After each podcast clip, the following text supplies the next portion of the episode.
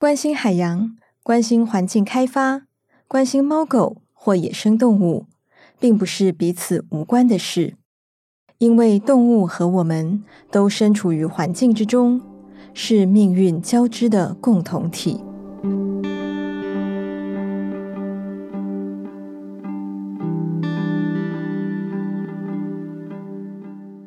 欢迎收听黄宗杰书评《动物与环境：命运交织的共同体》，我是黄宗杰。今天这一集节目，我要和听众朋友们分享的书是英国作家安娜·史威尔的《黑神居》。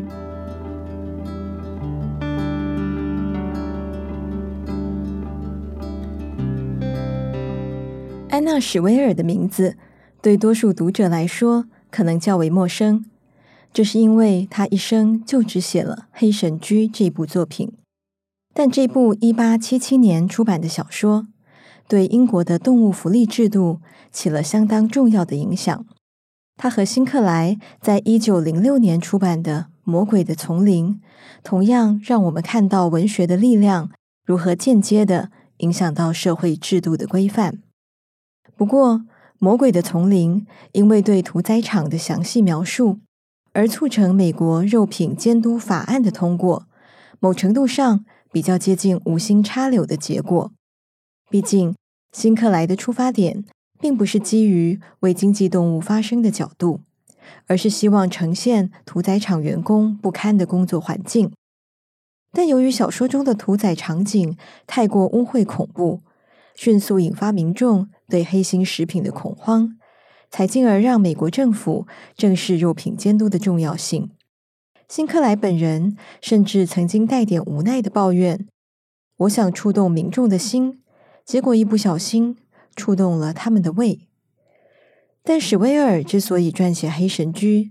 则是从一开始就抱着呈现动物处境的企图。当时英国社会高度依赖马匹，却没有充分考量劳役动物的福利。虐待的状况层出不穷，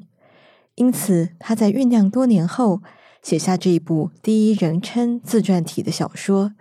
揭露出他们所受到的残酷对待。如果要了解《黑神驹》这本书为何被视为动物文学的经典之一，或许必须先稍微认识当时儿童文学的发展脉络，才能更具体地看出史威尔这样的写作模式。如何同时意味着动物在儿童文学中形象与意义的演变？基本上，儿童文学的黄金时代，也就是十九世纪的后半到二十世纪初的大约六七十年间，动物的形象以及人与动物关系的呈现有了很重要的变化。不止更多动物成为故事主角，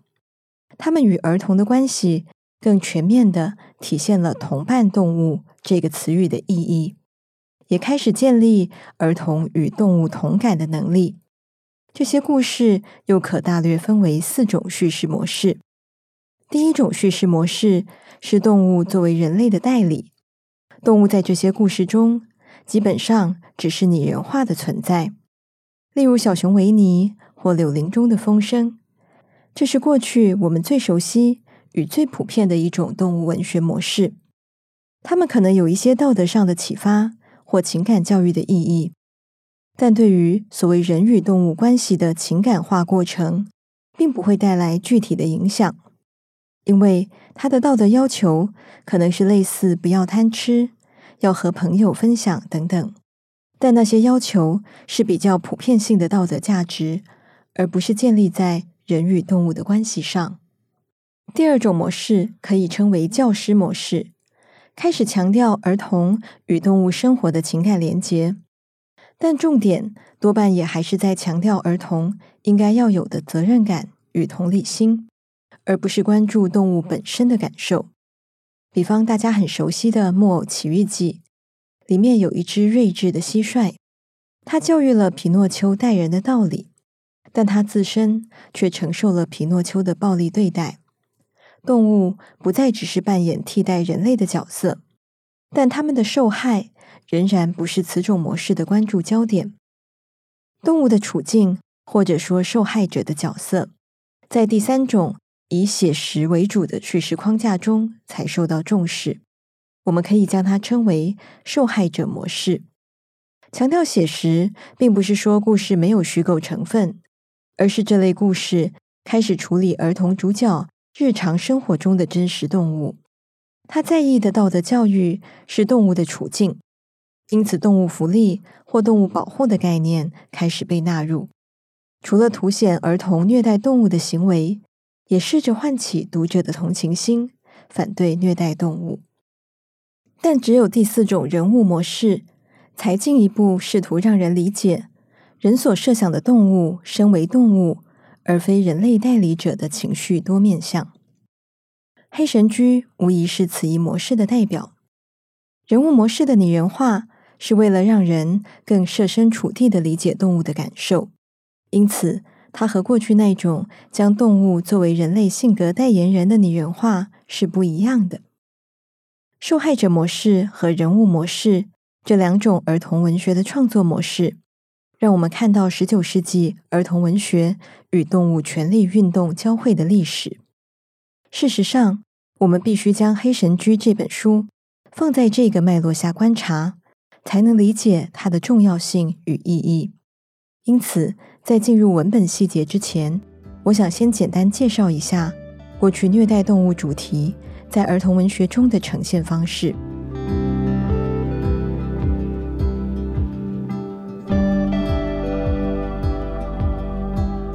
虐待动物在十九世纪中叶开始被视为儿童道德教育关注的主题之一。经典童书《披头散发的彼得》当中，就描述了一个会拔苍蝇翅膀、用椅子砸鸟、虐猫打狗的孩子——残酷的福德里克。这部影响深远的作品，触发了被称为“女生版彼得”的不爱干净的丽莎。这两个故事后来和一本叫做《马克思与莫里茨》的作品被并称为“黄金三书”。他们同样涉及虐待动物的主题，但教育儿童的方式则略有不同。在残酷的福德里克当中，福德里克打了狗之后，立刻被狗反击，不只咬得他小腿流血，狗还比他更快冲回家，喝了他的红酒，吃了他的蛋糕与腊肠。福德里克只能苦着脸在床上吃药。至于不爱干净的丽莎，欺负的并非真实动物，而是他的洋娃娃。他刮花娃娃的脸，扯烂他的衣服、鞋子和头发，还把娃娃扔到小狗头上。于是，小狗狠狠地咬了丽莎的手。从此，他再也不敢虐待娃娃。将虐待娃娃的丽莎与虐待动物的福德里克两相对照，虐待狗和虐待娃娃的意义，在这两个故事中是类似的，差别在于男孩遭到狗的报复，女孩则遭到狗的惩罚。狗与娃娃并不被视为有感受能力。但这无碍于他们扮演道德教化者的教师角色。至于腊肠、蛋糕与红酒，并非适合狗的食物，这件事显然并不在故事的考量范围内。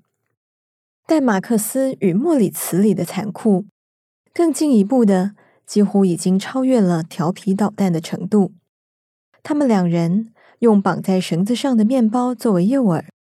让寡妇伯特太太心爱的三只母鸡与一只公鸡，因为无法挣脱绳子而吊死在树上。其后还有一连串的恶行，但这个故事也是三本书中惩罚强度最大的一个。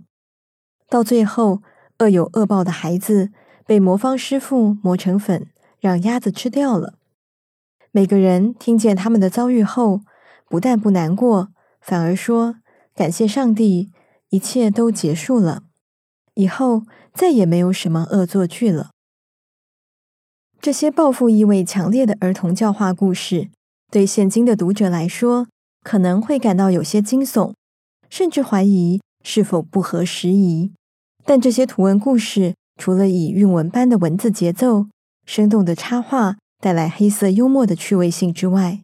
主要也是因为当时的教育者普遍相信，小时候虐待动物的行为若没有制止，长大就可能危害社会。因此，善待动物被视为道德教育当中很重要的一部分。另一方面，十九世纪大众对于自然史的狂热，也影响了自然史童书的大量出现。同时结合动物元素与道德诉求，就成为相当受欢迎的童书形式。对当时同样正在兴起的动物保护运动而言，提供了许多现成的教材。关注马匹福利的黑神驹就是其中之一。相较于其他直接在书中让主角加入爱心少年队等动物保护协会，或是因为小牛被虐待而决定写信给国王的作品，《黑神驹》乍看之下不那么政治，说教成分也不算太浓厚。但史威尔透过黑神驹的一生，却相当全面地把当时英国马匹在各种环境可能遭受到的不当对待。如实呈现出来。透过黑神驹从小到大不断被转卖的经历，以及周遭马匹的遭遇，读者看到这些被当成交通工具的马匹，也是有感受的生命。拟人化的叙事方式，就成为读者产生同理的途径。书中不断出现类似这样的叙述：那些嘴里从没闲过马勒的人。是无法体会那种感觉有多糟的。一大块又冰又硬、粗如人类手指头的钢铁，硬生生被塞进马儿嘴里，卡在舌头上方两排牙齿之间。不妨想象一下，假使你高高扬着头，并且被迫好几个小时一直保持相同姿势，除了陡然一扯缰绳，要你把头抬得更高之外，动都不能移动它一下。颈子痛到忍无可忍，那会是多么恐怖的情形？当然，未必所有读者都能单凭这样的叙述就体会到马匹的痛苦。毕竟，身为嘴里从来没有闲过马勒的人，要对动物的痛苦感同身受，并不容易。因此，史威尔时常让书中角色透过类比的方式来提高读者想象与感受的可能。例如，透过一匹被断尾的马奥利弗爵士，批评人们为了流行任意改变动物外形，把撕开梗、断尾、剪耳的做法。他说：“这些人何不把自己孩子的耳朵剪成一对小尖点儿，好让他们看起来机警些；把他们的鼻尖削断，显得勇敢大胆呢？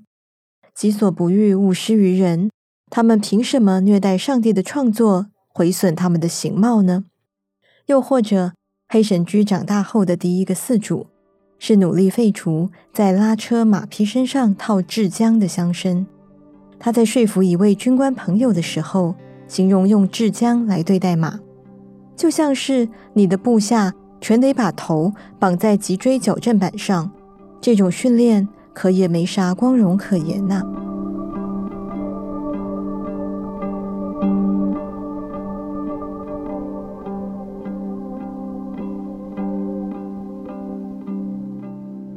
另一方面，马车在十九世纪的英法小说中几乎都是不可或缺的风景。包法利夫人当中，艾玛对爱情的想象、对婚姻的不满，都投射在马车的种类上。福尔摩斯身处的伦敦街景也少不了一辆出租马车。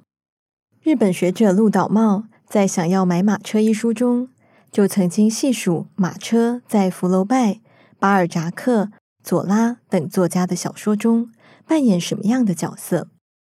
马车符号学成为辅助读者理解小说的一种径路，但是马车前面的马却很少成为被关注的主角。只有少数作品，例如戈登《伦敦的马匹》当中，较全面地陈述了这些出租马匹的遭遇。他在书中提到，当时不少车夫都有虐待马匹的情况。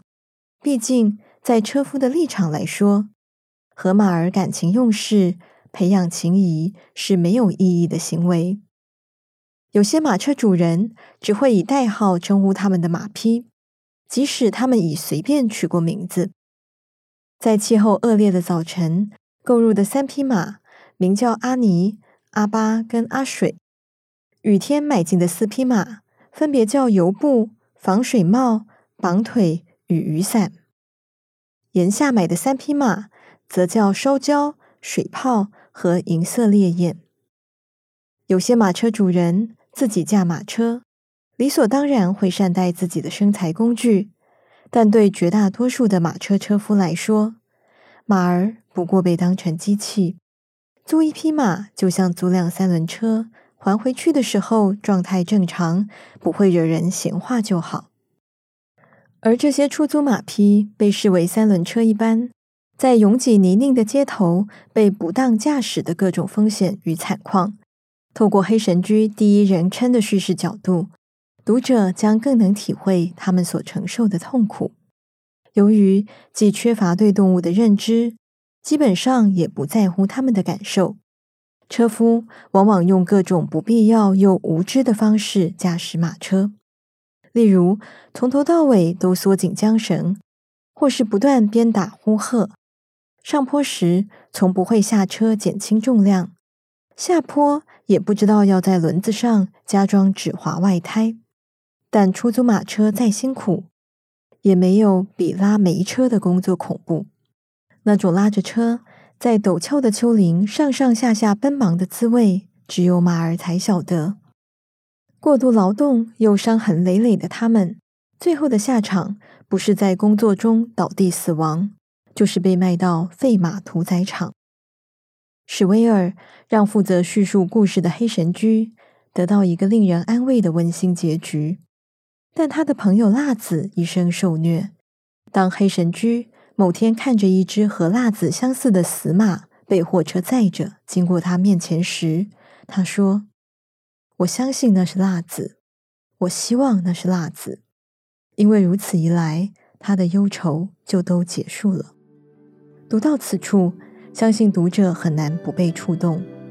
这正是儿童文学所能给予的情感教育。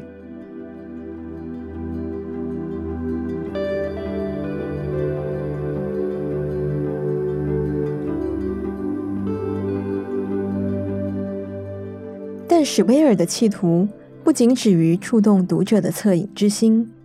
他也不时让书中的角色代言，说出他自己的心声。例如，一位温柔制止车夫鞭打黑神驹，并鼓励他不要使用制浆的小姐，正色对车夫说：“带动一个好潮流，难道不比追随坏潮流强吗？现在许多绅士们都不用制浆了，他们无法对我们说出他们的感受，然而遭受的痛苦却不会因为没有文字形容就比我们少。”另一位阻止车夫虐待马匹的绅士。则更直接地说，这个世界之所以这么糟，正是因为人们只管自己的事，不肯费心去为受害者伸张正义，或者促使犯错者接受惩罚。我的理论是，一旦我们看到残酷或者错误的行为，自然有权阻止他们发生。若是完全不采取任何行动的话，我们也等于是个帮凶。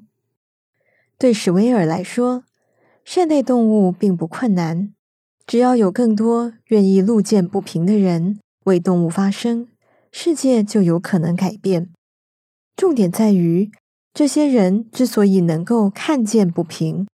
是因为他们晓得怎么样对待马匹才是正确的方式。犹如马车夫约翰，总开玩笑说，他的驯马药方伯特威克丸是由耐心和委婉。果决与爱抚，每样各一磅，再加半品脱的尝试揉制而成。有趣的是，其中最重要的成分是尝试。看完全书，读者将发现，这正是黑神居最核心的关键字。多凭一些尝试行事，少赶一些流行，是史威尔透过书中角色反复陈述的价值观。如果说，幸运女神比较喜欢和有常识、好心肠的人打交道，算是温馨提示。除了邪恶，世上最糟的就是无知，就是严厉的道德训斥了。但无论严厉或委婉，史威尔想提醒读者的无非是理解动物和感受动物的感受同样重要。这样的态度，即使放在今日的动保运动论述来说，也直指核心。出租马车的时代或许过去了，但劳役动物的苦难仍在持续，只是时常转型为观光化的存在。敦煌的骆驼过劳而死，伊斯坦堡王子群岛因大量马匹过劳与疏于照顾而垂死，让政府宣布禁乘马车三个月。都是仍在发生中的劳役动物受苦的证明。史威尔百余年前的提醒仍然有效。善待动物的偏方无他，无非是感受痛苦的能力，更多的耐心与关心，然后不要忘了，加上大量的尝试。